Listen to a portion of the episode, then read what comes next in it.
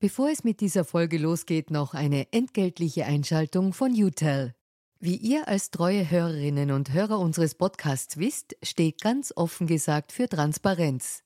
Transparenz, Fairness und Ehrlichkeit sind auch für unseren Werbepartner UTEL sehr wichtig. UTEL bietet Cloud-Telefonie und Rufnummern für Unternehmen und lebt das Wort Fairness wirklich. UTEL will nämlich ihre Kundinnen und Kunden durch Service binden und nicht durch Verträge, also sozusagen der Good Guy unter den Kommunikationsdienstleistern. Weitere Infos findet ihr im Internet. Ihr müsst bei der Suche nur den Namen richtig schreiben. Y, zweimal U, hartes T, dann E und L. UTEL eben. Und warum zwei U im Namen? Ganz offen gesagt, das wissen wir auch nicht. Das fragt am besten ein Teammitglied, weil UTEL beantwortet jede Kundenanfrage. Versprochen. Und jetzt zurück zu ganz offen gesagt.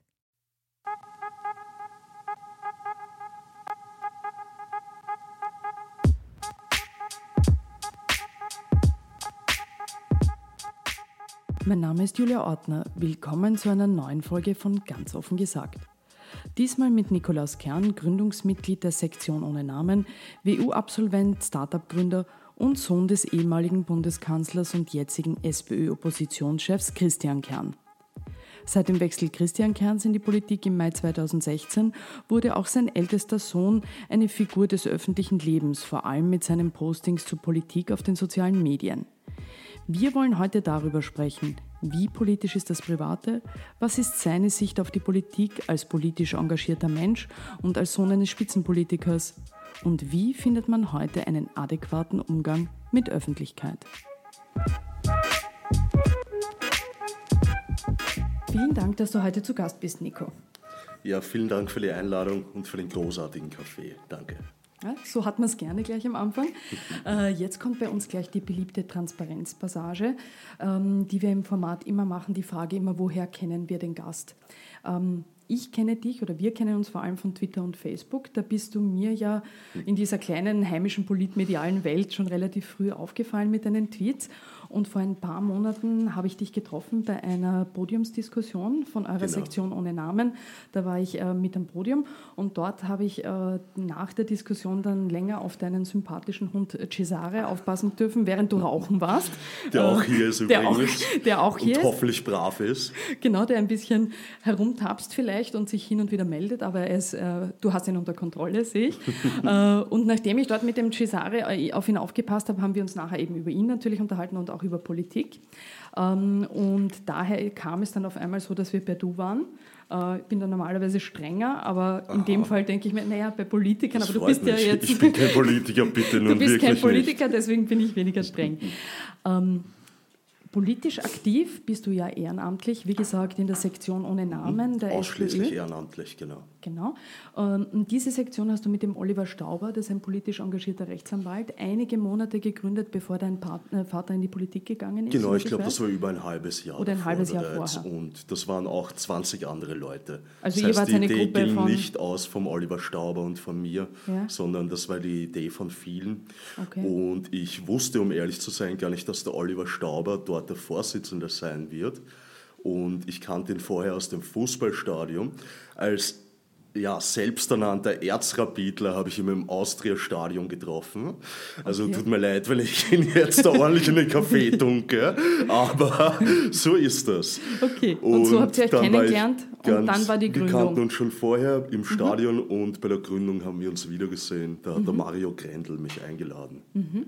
Und du bist ja in der Sektion äh, für Kommunikation und Strategie verantwortlich. Genau, und die Webseite. Und die Webseite, also all die Themen, die damit zu tun haben. Cesare, ruhig, komm. Cesare ist etwas aufgeregt, aber er beruhigt sich normalerweise, wie ich von dir weiß. ja, das ist immer so. Am Anfang, nicht? Ich glaube, ja. jetzt werden wir jetzt, vielleicht gut, mal rausgeben. Cesare, komm. Schau, mein äh, Cesare bekommt ein Goodie, damit wir äh, uns weiter unterhalten genau. können. Und jetzt ist er hoffentlich brav, nachdem genau. er besänftigt wird. Sehr gut. Ich versuche es weiter. Äh, du hast ja letzte Woche, hattet ihr wieder eine sozusagen öffentliche Aktion, das äh, öffentliche Spritzertrinken für Michael Häupl zu mhm. seinem Abschied äh, an seinem letzten Arbeitstag. Wie fand denn Michael Häupl eure Idee? Ich hatte den Eindruck, der war am Schluss von seinem langen Abschied und von dieser langen Tour schon etwas müde. Mhm. Also den Eindruck habe ich nicht. Ich habe, um ehrlich zu sein, keinen Eindruck, weil ich ihn nicht getroffen habe in der Zeit. Gut, wir, wir jagen Pardon, jetzt Chisanga. mein Hund Ja. bellt gerade sein eigenes Spiegelbild an. Okay. Sein Erzfeind jetzt sitzt auf meinem Schoß und ist wieder brav. Ja, sehr gut. Also du hast Genau. vom, vom Häupl in dem Kontext nicht Genau, habe ich mitbekommen. nicht viel mitbekommen, aber es freut mich, dass er dann doch da war, zwar nicht in Fleisch und Blut, aber als Pappfigur. Und ich denke mal, er hat die vielen Glückwünsche gesehen, die zum Beispiel W24 und andere Medien aufgenommen haben bei den Teilnehmern. Und ich hoffe, er hat sich die angesehen und hat sich doch darüber gefreut, dass er sieht, wie viele junge Leute ihn und nur ihn feiern, seine Leistungen für die Stadt Wien. Und das war relativ untypisch eigentlich, das Publikum. Ich glaube, mit dem Event haben wir wirklich gezeigt, dass Politik auch leibend sein kann. Also einfach mal andere Leute angesprochen, als üblicherweise Genau, natürlich kommen, ne, zu Podiumsdiskussionen etc. Du hast dir ja lange und gut überlegt, ob du in unserem Podcast zu einem Gespräch kommen willst. Du hast dir äh, da Gedanken gemacht. Warum bist du eigentlich bei Interviews ähm, eher zurückhaltend, wo du doch gerade auf Twitter, äh, was die aktuelle Politik betrifft, äh, kommentierst, pointiert deine Meinung, sagst auch überhaupt, wenn was passiert. Ähm, das ist ein bisschen ambivalent. Ja, das stimmt. Das Ding ist, Tweets kann man löschen, auch wenn 5 Minuten Tweets zu einer ziemlich ge- gespielten Entrüstung führen können. Aber ähm, ja, generell, ich sehe es so, was habe ich dabei zu gewinnen und was gibt es zu verlieren. Und du kannst eigentlich nur verlieren bei solchen Dingen. Also Viele Dinge werden ja. verdreht und bei euch, also ich habe, glaube ich, genau ein Interview gegeben bis dato. Das war für die Jahresausgabe von News. Und das ist jetzt eigentlich der zweite mediale Auftritt oder medientechnische Auftritt, sagen wir mal so. Weil ich glaube, dass ihr da ein super Format habt. Das hat mir sehr gut gefallen und Mhm. darum habe ich zugesagt. Aber ich habe null Erfahrung darin und hoffe, du bist nicht so ganz tough zu mir jetzt. Nein, ich bin, ich bin ganz, ich bin ganz, ähm, ganz entspannt und wir, wir, wir äh, führen ein entspanntes Gespräch. Ähm, Zuletzt ist mir aufgefallen, hast du ja zum Beispiel, weil wir jetzt über Twitter sprechen, ähm, hast du dein Kündigungsschreiben für die Presse, für dein Presseabo äh, getwittert. Ähm, wie viele andere Leser und Leserinnen hat dich da ein äh, frauenfeindlicher, menschenverachtender Ton in einer Kolumne vom Altherausgeber Thomas Korher irritiert und geärgert? Warum möchtest du dann sowas wie diese Kündigung der Welt mitteilen? Weil bei dir bekommt das ja vielleicht wieder so eine Dimension, dass man sagt, ah, der Nico Kern hat was gegen die Presse und vielleicht hat der Christian Kern auch was gegen die Presse und so weiter und so fort. Warum machst du das dann in so einem Moment? Also ich muss sagen, die Presse ist, glaube ich, jetzt im Wahlkampf halbwegs fair gewesen, wobei sie doch ganz, ganz klar in eine Richtung tendiert sind und das war ÖVP-lastig. Auch viele Personen von den Neos haben sich über die teilweise sehr einseitige Berichterstattung aufgeregt. Trotzdem hatte ich jetzt, glaube ich, vier Monate ein Presseabo, weil ich ein Mensch bin, der sich gerne für viele Dinge interessiert und viele Interessen hat. Und ich glaube, es ist ganz wichtig, dass man nicht nur in seiner Bubble lebt. Darum habe ich die Presse abonniert. Und, damit habe ich ja. mich fein vor der Frage gedrückt. Ja, ich merke es gerade. Ja, mal eine ganz unpolitische Antwort. Ja, also ja, ich wollte eindeutig meine ja, Wut darüber, Enttäuschung von diesem Herrn zum Ausdruck bringen. Und wirklich, es tut mir leid, aber die Presse, die so etwas abdruckt, und das wurde ja mehrfach überprüft, das war nicht nur ein naja, ich will jetzt nichts Falsches sagen, aber ein Herr, der einfach so seine Meinung preisgegeben hat, sondern das hatten ja mehrere Leute vor den Augen. Und obwohl ich den Oliver Pink extrem schätze und die Anneliesa Rohrer auch unfassbar gestern im Zentrum, total sympathisch, intelligent, unaufgeregt oder Anna Thalhammer, nur leider Gottes ein paar schwarze Schafe verderben dann doch das Gesamtbild. Und aus dem Grund werde ich mich nach einem neuen Zeitungsabo umschauen. Okay, du bist auf der Suche nach einem Abo. Ja. Ähm, was ich aber damit meine, ist natürlich, ähm, dass man bei dir halt genauer oder anders hinschaut als bei anderen Leuten, gerade auf Twitter, diese gewisse Unfreiheit in der Öffentlichkeit, die man da vielleicht hat. Wie lernt man damit äh, umzugehen oder anders gefragt, wie politisch ist das Private heute? Ja, vielleicht etwas zu sehr. Ich muss auch sagen, früher habe ich mir teilweise fast einen Spaß gemacht, indem ich etwas getwittert habe, einfach meine Privatmeinung. Dann habe ich meine Eieruhr genommen, nein, nicht die Eieruhr, aber die Stoppuhr, und habe geschaut, wie lange es dauert, bis ich angerufen werde von irgendjemandem, der sich über meinen Tweet aufregt. Mhm. Okay. Also leider Gottes ist man da doch ziemlich eingeschränkt in seiner Privatmeinung und viele Leute agieren noch nach dem Prinzip der Sippenhaftung. Und ja, viele Leute denken, dass meine Meinung die Meinung von damals dem Kanzler war, was aber natürlich nicht einmal ansatzweise den Tatsachen entspricht. Ich bin jetzt 30 geworden und habe meine eigenen Ansichten, unterscheiden sich teilweise auch von meinem Vater. Und ich finde es einfach nur unfair, mit so etwas politischem Kleingeld zu machen. Das, was der Sohn sagt, eins zu eins auf den Vater umgelegt wird, nachdem es noch dreimal verdreht wurde. Mhm. Also das ist nicht sehr ehrenhaft. Weil du Sippenhaftung sagst, das ist ja etwas, was du, weiß ich, worüber du dich ja auch schon geärgert hast und das geäußert hast. Ähm, jetzt muss man sagen, klar, in einem überschaubaren Land wie Österreich gibt es das immer wieder, äh, Sippenhaftung, wenn man so will, oder? Genauso wie halt, äh, wie es Verhaberung gibt, wie es Leute gibt, die sich kennen.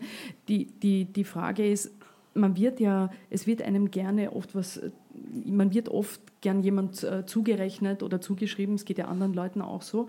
Ähm, das ist bis zu einem gewissen Grad natürlich auch ungerecht, aber wenn man so will, läuft das Spiel in Österreich so. Mhm. War das eine Überraschung für dich, dass es so ist? Naja, es hat mich eigentlich nicht so überrascht. Also am Anfang, wie sich dann herauskristallisiert hat, dass mein Vater sich doch die Politik antut, sagen wir es mal so, äh, was wirklich spannend zu sehen, wie viele neue Freunde ich gewonnen habe. Oh Gott, das war so schön. Alle haben es komplett ehrlich gemeint. Hey Kern, ursuper, ähm, hast du einen Job für mich? Ganz ehrlich, ähm, da war schon, das war schon ziemlich bedenklich zu sehen, wie die Menschen da agieren. Und ich bin sehr froh, dass ich keine alten Freunde verloren habe und dass ich durchaus einige Freunde dazu gewonnen habe, bei denen ich mir ganz sicher bin, dass die es ehrlich meinen und wegen mir nicht nur wegen dem Nachnamen zusammen sind, befreundet sind etc. Und das war schon sehr schwierig, darauf reduziert zu werden, mhm. wie oft ich Kernbur gelesen habe.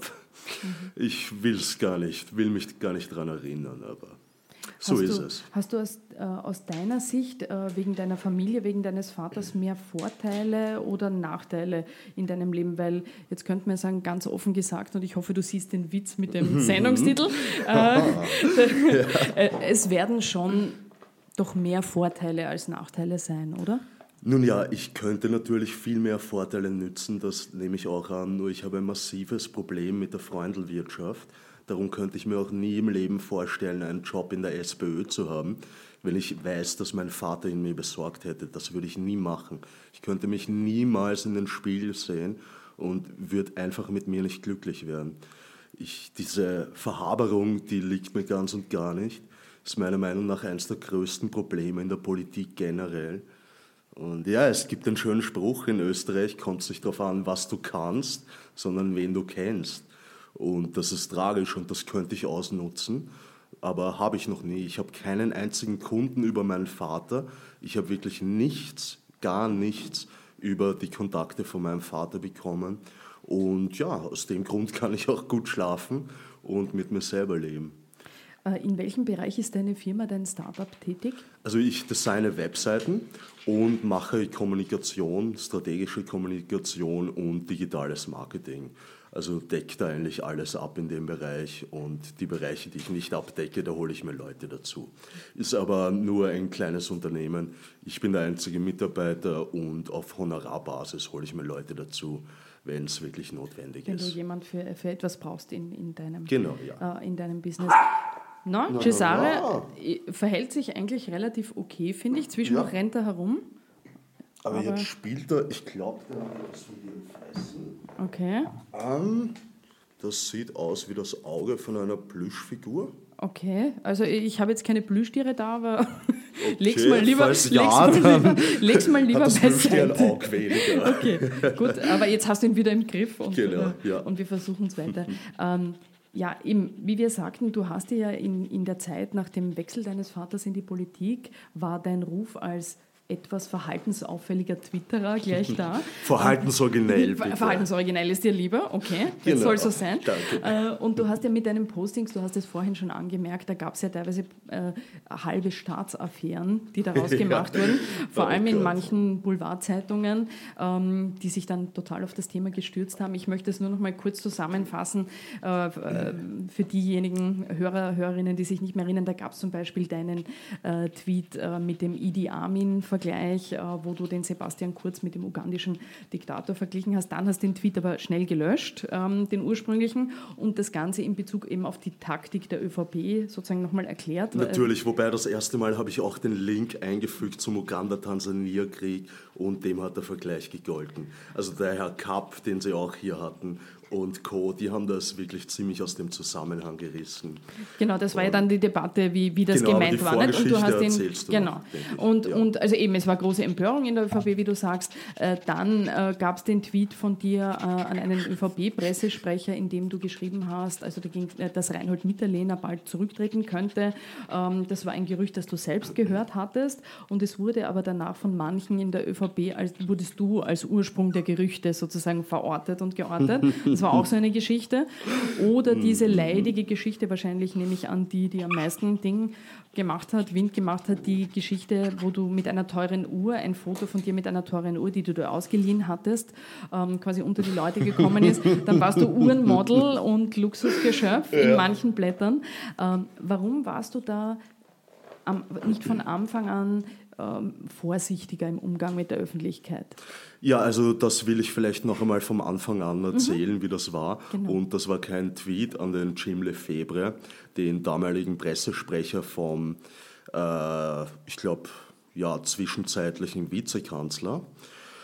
Und zwar, dem habe ich geschrieben, ich habe gehört von irgendeiner Seite, dass Mitterlehner angeblich zurücktritt. Der Jim Lefebvre hat das anscheinend seinen Leuten gegeben oder pardon, ich glaube, er war vom Amon-Pressesprecher, keine Ahnung, unwichtiger Kerl und ein ziemlich, ziemlich anstandsloser, muss ich dazu sagen.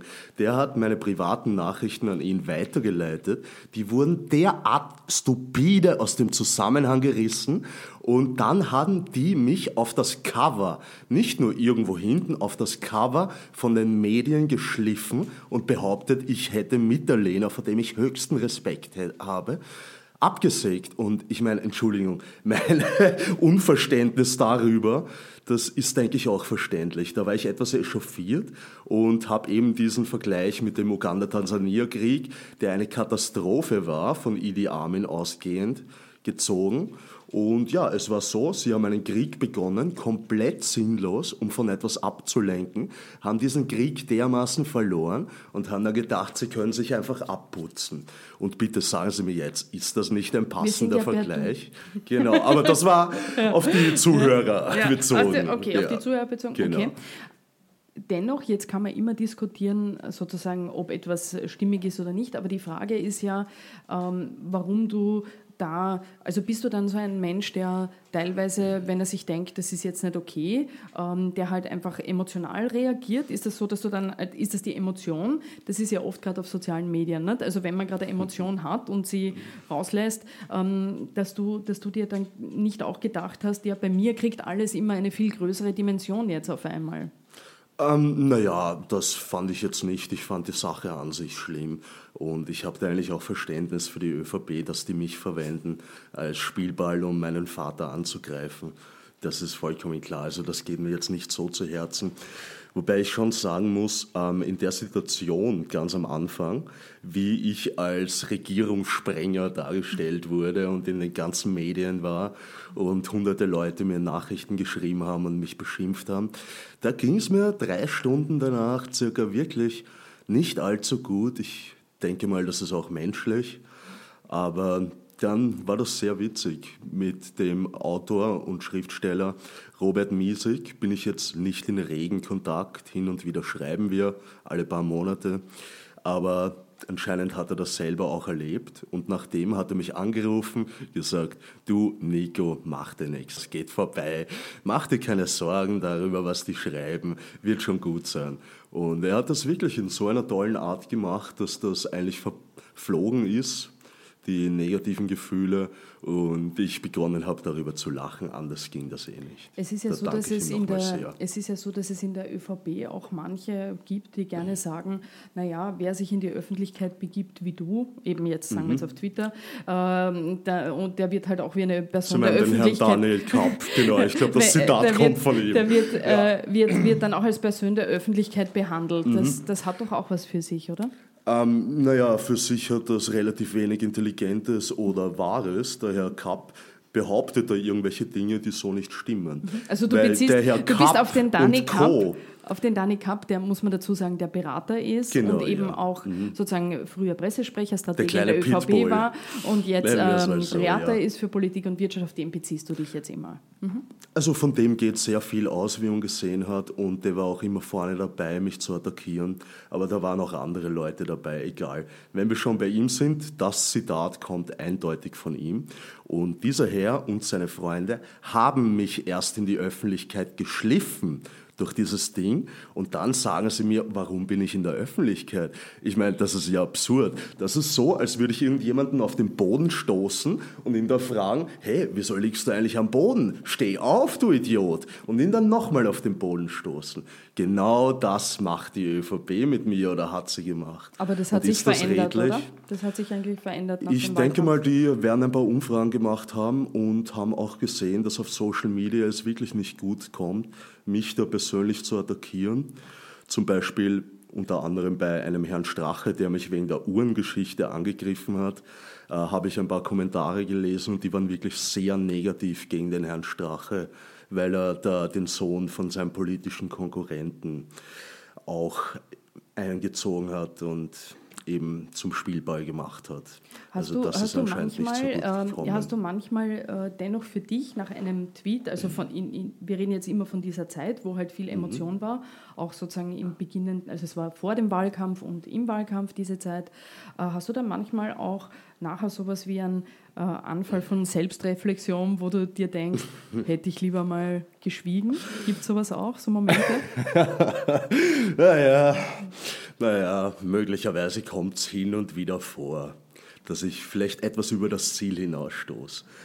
Ja, auch in der Sektion, viele Leute würden mich beschreiben als einen Typ, dem man sagen muss, du Kern, da ist die Wand, pass auf, du rennst gleich dagegen, weil ich habe zwar nicht so viel Energie wie mein Hund, aber dann doch wirklich viel Datendrang und Stoizismus, also diese Ruhe, ist vielleicht jetzt nicht eine meiner Kerneigenschaften. Okay, das erklärt vielleicht auch manches.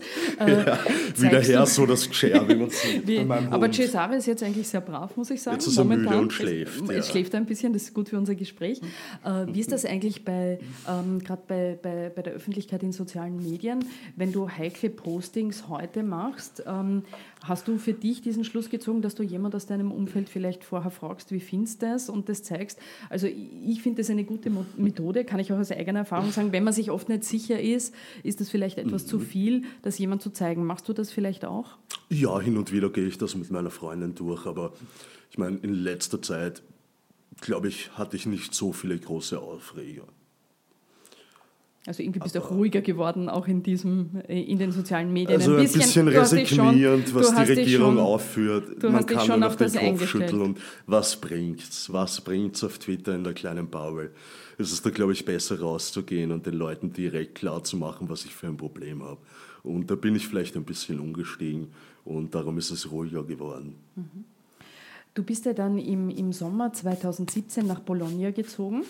Äh, und hast dort in der Strabag äh, als Assistent der Geschäftsführung gearbeitet. Ähm, äh, also zu dem Zeitpunkt sozusagen nicht wegen, wegen Amore und so, sondern manche haben auch gesagt, das ist eine, wer weiß, wer weiß sage ich jetzt mal so, sondern manche haben das eher auch ein bisschen als Flucht vor der heimischen Politik und dem mhm. politischen Zustand da zu der Zeit in Österreich gedeutet.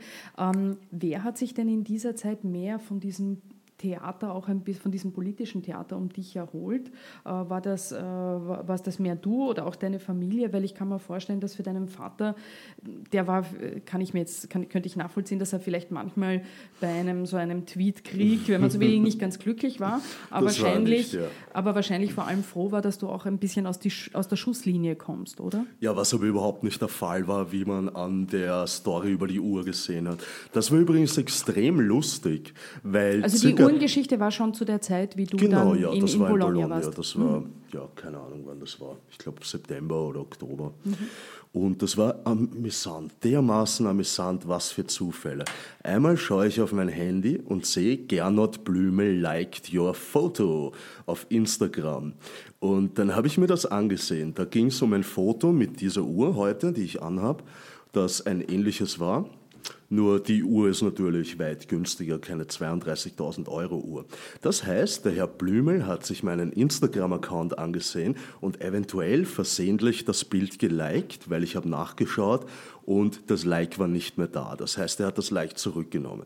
Und dann, zehn Tage danach, sieh an, die Story in der Kronenzeitung. Willst du mir sagen, dass das ein Zufall war? Ich meine, kann gut sein.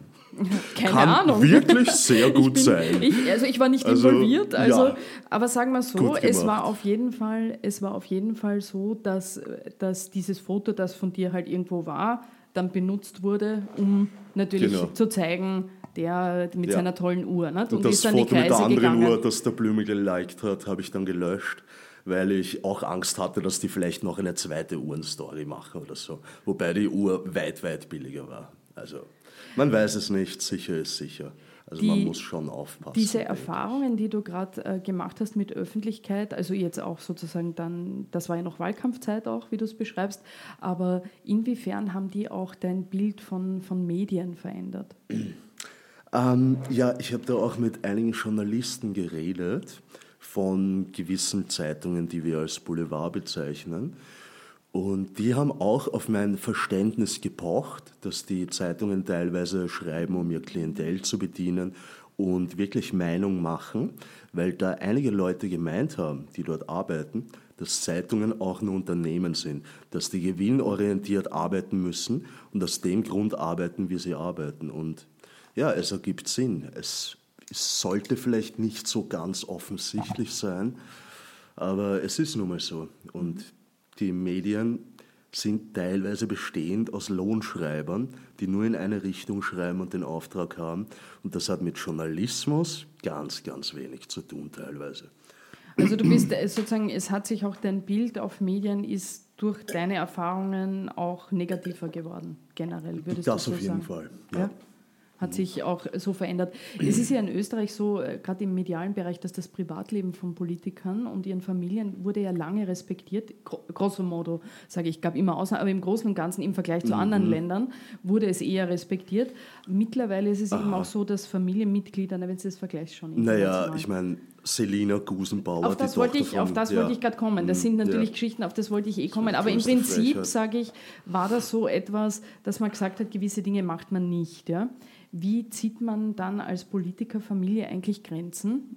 jetzt eure Familie, damit man vielleicht auch gerade als Familie oder Familienmitglieder nicht so vorkommen in gewissen Medien. Habt ihr da oder hast du da was für dich? Also gelernt? ich habe keinen Pressesprecher zur Seite gestellt bekommen, kein Nein, Medientraining aber, aber nicht. Ähm, ist man dann rigider noch mit gewissen Geschichten? Also es gibt jetzt auch das sehr beliebte Genre der Home Stories und solche Sachen, nicht? also mhm. die in manchen Medien sehr ja. gefragt sind. Ist man da dann sozusagen zurückhaltender oder, oder wie funktioniert das? Also ich glaube, mein Vater ist jetzt kein Typ für eine Home Story ja, und hat so. er, glaube ich, in der Form und, eh nicht gemacht. Ja, ja, also ein paar Mal habe ich ihn auch gefragt, ob ich irgendwo etwas sagen soll, also interviewtechnisch.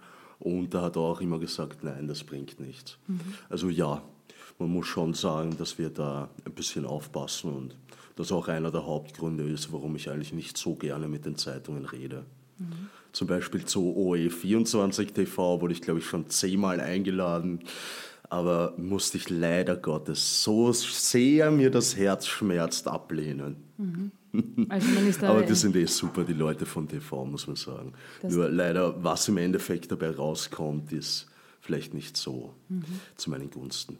Ähm, du hast es ja schon angesprochen, Selina Gusenbauer, die Tochter Alfred Gusenbauers, des ehemaligen Bundeskanzlers. Gegen sie gab es ja damals wirklich, auch in der Schulzeit, die war noch ein Kind, eine mhm. Jugendliche, gab es wirklich wilde Geschichten. Also da war die Privatsphäre der Familie oder des Kindes egal. Und diese Geschichten waren auch stark in Österreich von Wolfgang Fellner. Ähm, ein großes Boulevardblatt, äh, das ja, wo du ja auch deine Erfahrungen auch stark gemacht hast, äh, in, in den Themen, die wir jetzt besprochen haben, dass du da sehr stark vorgekommen bist. Das ist aber auch ein Medium, das in der Vergangenheit von der SPÖ oder zum Beispiel von Michael Häupl, über den du vorhin ja auch äh, sehr anerkennend sprachst, quasi mit Inseraten großgefüttert worden ist. Also eigentlich ist das ja auch so, dass die SPÖ das mit groß gemacht hat, solche Medien. Ja, und wie, siehst du, ja, und wie siehst du das heute? Oder was kann man da jetzt machen? Weil es scheint sich ja, ich sage jetzt einmal, die Änderungen sehe ich jetzt nicht so groß bisher. Nicht? Also es gab ja dann, dein ja, Vater hat ja im Wahlkampf das, das nach seinen richtig, Erfahrungen, hat er ja, ja hat das probiert. Ne? Das Ding ist, das ist ein Gefangenendilemma, mhm. weil wenn alle gleichzeitig damit aufhören würden, diesen Inserat fett zu füttern, im wahrsten Sinne des Wortes, dann würde das sich wahrscheinlich ändern positiv. Nur wenn dann viele Leute aus anderen Teilorganisationen der SPÖ dann weiter munter den Inserat füttern, weil sie dann doch Angst haben, oh, irgendeine Kasperlpost könnte jetzt schlimm über mich schreiben, dann funktioniert das nicht. Und da müsste man wirklich mit Rückgrat und kompromisslos reingehen und sagen, das geht nicht mehr so. Ihr seid Raubritter-Journalisten und da ist die Grenze. Nur und das passiert halt schwer. nicht und deswegen glaubst du also auch der Versuch, der Versuch von Christian Kern dann im Wahlkampf zu sagen, gemeint, ähm, es ist mir zu der viel. Versuch war sehr gut. Und ja. es ist aber, weil das er gemacht hat und andere nicht mitgemacht haben, Ganz deiner genau, Meinung nach nicht, nicht wirklich ja. sinnvoll. Mhm. Ähm, du hast ja, wir haben schon zu Beginn gesprochen, ähm, in der Sektion ohne Namen, die ihr da sozusagen als Gruppe äh, mitbegründet habt. Da bist du sozusagen jetzt politisch aktiv. Wenn ich das richtig verstanden habe, warst du äh, davor nicht in Jugendorganisationen der SPÖ so persönlich? Ich habe ganz kurz mal reingeschaut, okay. aber das nicht war längerfristig überhaupt nichts dich wo engagiert. Mich. Nein, das hat ähm, mich weil, weil es ist ja oft so, dass Familien von, von Men also gerade Menschen, die politisch engagiert sind, dass die Kinder dann in Jugendorganisationen auch hineinwachsen. Das war bei dir nicht so. Ähm, inwiefern ähm, bist du denn dann von der Sozialdemokratie geprägt worden? Wie hat denn das, ähm, also was hat dich dann politisiert, wenn du nicht in diesen Organisationen warst? Politisiert habe ich mich selber. Ich habe mir immer die eigene Meinung gebildet. Aber natürlich, mein Vater und meine Mutter waren Sozialdemokraten. Und da haben wir oftmals diskutiert. Nur es gab jetzt wirklich nichts, wo ich in ein Sommercamp gefahren bin, wo mir etwas eingetrichtert wurde. Und ja, das ist natürlich oft der Fall, hatte ich bei mir überhaupt nicht. Und darum habe ich auch bei einigen Dingen jetzt nicht unbedingt die Parteiansicht. Aber ich denke mal, diese Werte teilweise werden falsch verstanden oder überbewertet. Und ich denke mal, man sollte tun, was das Beste und vor allem natürlich auch Richtige ist für die Mehrheit der Menschen und dass man das wirklich human macht. Jedoch auch mit einer pragmatischen Ader und dort, wo ich reingeschaut habe, innerhalb der SPÖ früher, da habe ich das eher nicht so gesehen. Die war mir vielleicht ein bisschen zu radikal und zu träumerisch Wobei die in ihrer Position natürlich auch Wen träumen meinst du jetzt können. zum Beispiel? Also welche Bereiche werden das, das? Das will ich jetzt auf gar okay, keinen Fall sagen. jetzt nicht sagen. Aber du hast oben hineingeschnuppert und es war da ganz too, genau, too much ja. oder, oder zu, ja, okay. Oder too little. Too little, ja, Es war ein bisschen zu wenig okay. realistisch, aber okay. ich glaube auch Jugendorganisationen, die dürfen das. Das muss die SPÖ aushalten, dass da ein paar Jugendliche kritisch sind. Also insofern kann man denen gar nicht böse sein. Welchen Stellenwert hat denn dann Politik? Also ist für dich natürlich auch sozusagen ein Ehrenamt und etwas, was dir wichtig ist, aber welchen Stellenwert hat das in deinem Leben? Jetzt im Vergleich auch zum Berufsleben, zum wirtschaftlichen Leben? Mhm. Naja, ich bin einer von den Idioten wie mein Vater, die glauben oder versuchen, etwas zu verändern und das mit relativ altruistischen Motiven. Also ich erwarte mir nichts im Gegenzug und engagiere mich schon durchaus ich würde mal sagen, zweimal die Woche bin ich auf jeden Fall bei irgendeinem Event oder Diskussion dabei. Also hat es durchaus einen relativ hohen Stellenwert. Jetzt geht ja eure Sektion, was ich so bisher mitbekommen habe und gelesen habe und gehört habe, geht ja sozusagen ein bisschen ihren eigenen Weg. Ihr mhm. seid eher auch teilweise oder stark wirtschaftsaffin orientiert. Du hast es schon genannt, ein gewisser Pragmatismus äh, ja. ist euch wichtig. Ähm, jetzt gibt es ja dann Sektionen wie die Sektion 8, die sozusagen als linke, widerständische mhm. Sektion bekannt ist, die immer gegen den Parteivorsitz und die Strukturen äh, quasi rebelliert. Ähm, bei euch ist es eher so, dass ich den Eindruck habe, politisch könntet ihr euch wahrscheinlich auch von mir aus mit den Neos ganz gut vertragen, oder? Also einmal haben wir gescherzt, wir sind so wie die Neos, nur ohne die privatisieren. Okay, okay. Aber das stimmt natürlich nicht. Also ja. wir unterscheiden uns da doch sehr stark in einigen Bereichen. Nur ganz ehrlich, wir sind eine unfassbar pluralistisch aufgestellte Sektion und wir haben von ziemlich extrem links, fast kommunistisch, bis ziemlich weit rechts etwas. Und Mitglieder von uns haben gewählt nicht nur die SPÖ, wir hatten auch Leute, die Liste Pilz, die Kommunisten und die Neos gewählt haben. Also bei uns ist wirklich viel dabei. Ja, sogar auch welche, die die ÖVP gewählt haben, die sind jetzt aber nicht mehr bei uns. Cesare? Okay, wir haben, pardon, gerade einen Einbrecher. Wir, wir, wir haben gerade einen Einbrecher. Ja. Wir haben gerade einen Einbrecher. Cesare, ruhig. Komm her. Komm bitte wieder zu uns. Cesare, alles gut. Ich glaube, die arbeitet hier, keine Sorge. Nein, das ist nicht dein Mackie-Essen. Machst du die? Machst du, ich glaube, jetzt machen wir da. So, okay. gut, wir sind. Äh, er ist jetzt wieder. Cesare, komm bitte und sei brav. Ja, ich glaube.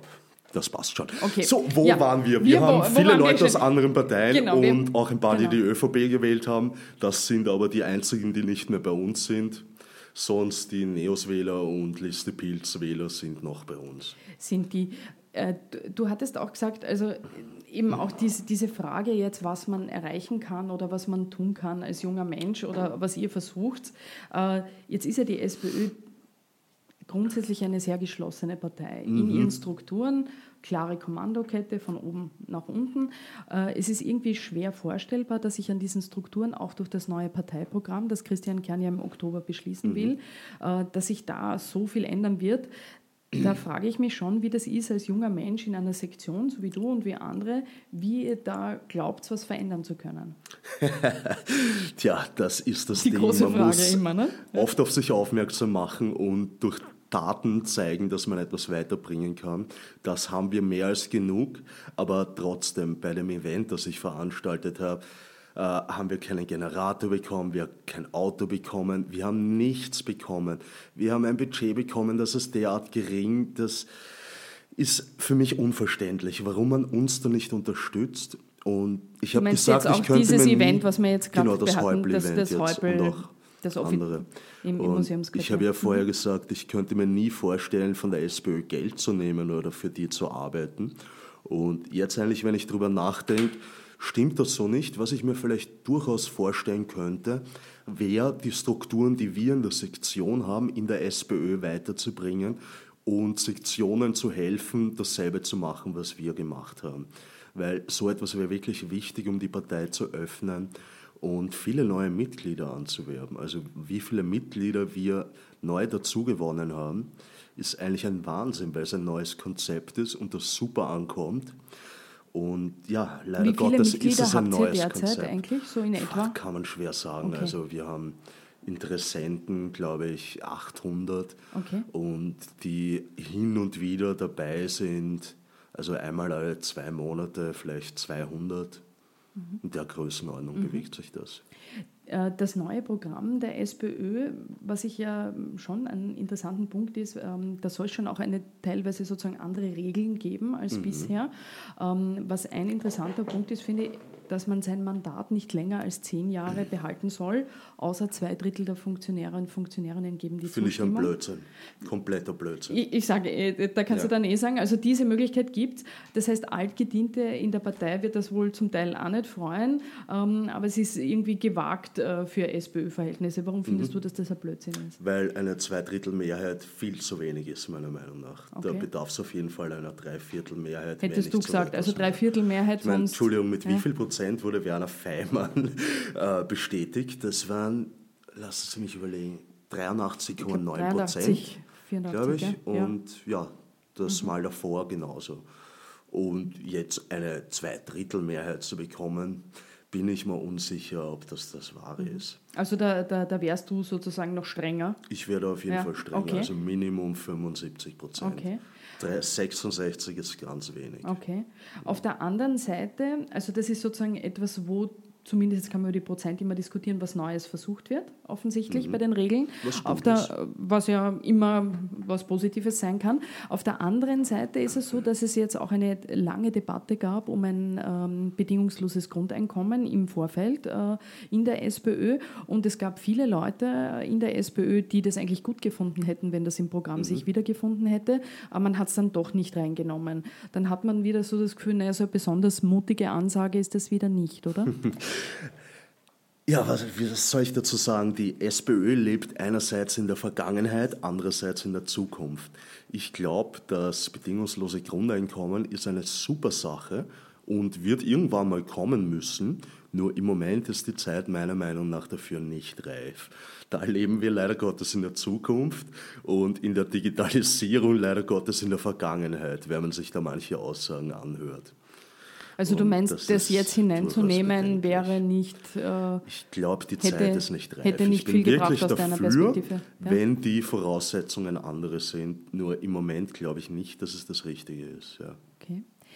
Jetzt äh, zitieren ja Politiker immer und sehr gerne und, und sehr oft äh, Max Webers Postulat vom Bohren, vom langsamen Bohren der harten Bretter, dass das Politik sei.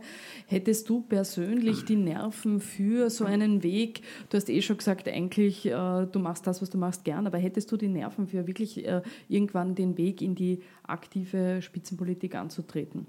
Ähm, ja, das Ding ist, in der Politik kommt es weniger darauf an, was du kannst. Ich glaube, wirklich, mir fällt jetzt auf Anhieb und auch mit längerem Nachdenken kein einziger Bereich an, ein, wo man an die höchste Spitze kommt mit derart wenig Kenntnissen und Kompetenzen. Nirgendwo ist das einfacher als in der Politik, würde ich mal meinen. Außer vielleicht Glücksspiel oder so, Lotto spielen etc., aber das zählt nicht. Also bei ehrlicher Arbeit Wobei Politik ehrliche Arbeit, darüber lässt sich streiten. Egal, regelmäßige Arbeit, da ist Politik, glaube ich, der Bereich, wo man am wenigsten kennen muss und einfach diplomatisch sein und vielleicht seine Spielchen treiben und auf sein eigenes Wohl schauen. Das man muss aber auch sehr viel aushalten, oder? Ja, also natürlich. Ich mein, also aushalten tue ich wirklich viel, nur ja. äh, ich bin leider Gottes zu undiplomatisch. Daran okay. wird sich vielleicht etwas ändern. Vielleicht bin ich noch in der Sturm- und Drangzeit, wie eine Freundin gesagt hat. Nur ähm, ich nehme mir leider zu wenig Blatt vor den Mund und darum schaffe ich mir dadurch leider auch Gottes viele Feinde, weil ich wirklich ein Freund bin von Taten, keine Worte und einfach Dinge, die ich machen will, die erledige ich. Und wenn ich dabei jetzt irgendjemanden so ein bisschen auf die Zehen steigen muss, dann ist es halt so. Und ich sehe das gar nicht schlimm. Aber leider Gottes, viele Leute können damit nicht umgehen und wollen gerne mit Samthandschuhen angefasst werden und nur die Dinge hören, die sie hören wollen, auch wenn die nicht der Realität entsprechen. Mhm. Aber ich sage mal, wie die Berliner sagen würden, ich habe auch Herz mit Schnauze. Das heißt, ich nehme kein Blatt von den Mund und sage ganz ehrlich das, was ich denke und das ist eine ganz, ganz miese Eigenschaft für einen Politiker. Also es wäre äh, irgendwie wäre es interessant, höre ich durch, aber eben auch aufgrund sozusagen der persönlichen Eigenschaften kannst du es dir schwer vorstellen. Ist, ja, dein, ist, dein, genau. ist dein Vater so viel diplomatischer als du? Ja, schon. Offenbar, durchaus. oder? Also ja. früher war irgendwie auch ein bisschen so wie ich, okay. aber mit dem Alter ist dann die Weisheit und die Reife und die okay. Ruhe gekommen und er ist wirklich sehr stoisch. Okay. Ich habe auch eine dicke Haut, aber ich reg mich dennoch ein bisschen zu viel auf. Mhm. Und ja, das ist natürlich, das wie du sagst, eine Frage, ob man so. das in der Politik, wie das geht. Hat ja. sich deine, deine Sicht auf die, auf die Politik jetzt eigentlich als sozusagen als, als Geschäft auch durch den letzten Wahlkampf und auch durch die Zeit, wo dein, dein, dein Vater jetzt äh, wirklich sozusagen in der Spitzenpolitik ist und die Involvierung äh, quasi der Familie da ist, hat sich diese Sicht grundsätzlich verändert auf Politik? Ja, natürlich habe ich ein paar Informationen bekommen, die ich sonst nicht bekommen hätte und weit mehr Einblick. Und ja, ähm, wirklich sehr stark verändert hat es sich nicht. Und ich ja, habe einige Dinge erfahren, aber wirklich könnte jetzt nicht sagen, dass ich jetzt sagen würde, Politik ist ein Schundgeschäft oder so.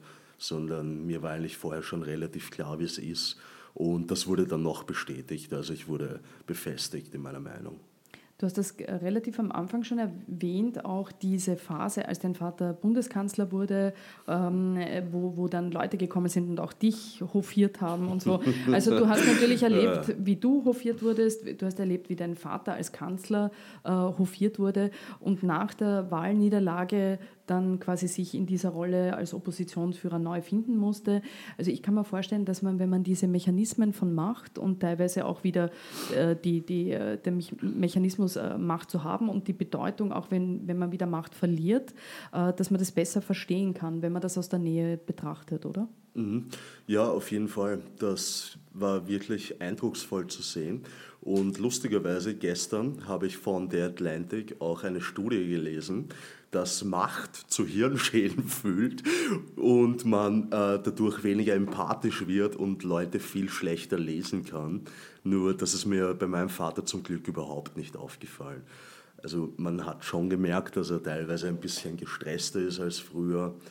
Und natürlich im Wahlkampf war das ganz schlimm, wie untergriffig der geworden ist. Und da hat man schon gesehen, was das bewirkt, in der Politik zu sein.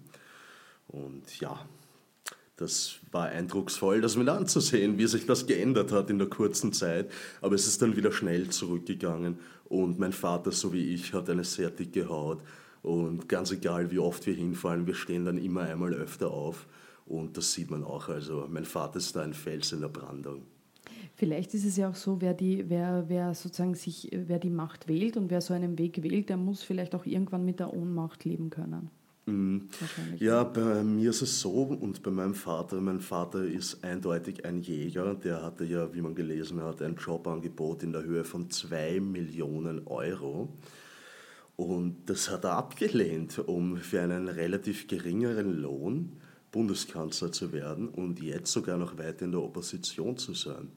Und dann höre ich irgendeinen ja, gut. Wir sind auf Sendung, das heißt, ja, ich erspare mir jetzt bitte, genau ja. die Begriffe. Sein, ja. Aber äh, irgendein Kolumnist von der Kronenzeitung, der behauptet, mein Vater hätte kein anderes Jobangebot und würde darum nur in der Politik rumdümpeln. Und es gibt so viele Leute, die so viel Blödsinn verbreiten. Und ich glaube ja, das Geheimnis in der Politik ist, sich das nicht an Herzen gehen zu lassen sondern sich einfach an den Kopf zu greifen und sich still zu denken, was bist du nur für ein Idiot. Will ich jetzt auf niemanden persönlich beziehen, so aber bei allgemein. sehr, sehr vielen Leuten denke ich mir das. Ganz allgemein. Eine ja. allgemeine Feststellung. Ja, dann sage ich vielen Dank für das mhm. interessante mhm. Gespräch, Nico. Vielen Dank, dass du da warst. Hat mich sehr gefreut. Vielen Dank für die Einladung. Hat eine Menge Spaß und ich hoffe, ich habe nicht zu viel Blödsinn gesagt und finde mich in keiner Zeitung wieder. Hoffen wir das. Ich danke dir. ich danke. Bye, bye. Das war's für heute von ganz offen gesagt. Danke fürs Zuhören. Ich hoffe, das Gespräch hat euch gefallen. Wenn es euch gefallen hat, würden wir uns über 5-Sterne-Bewertungen auf iTunes freuen und auch über eure Anregungen, Kritik zu Gästen etc. Bis zum nächsten Mal.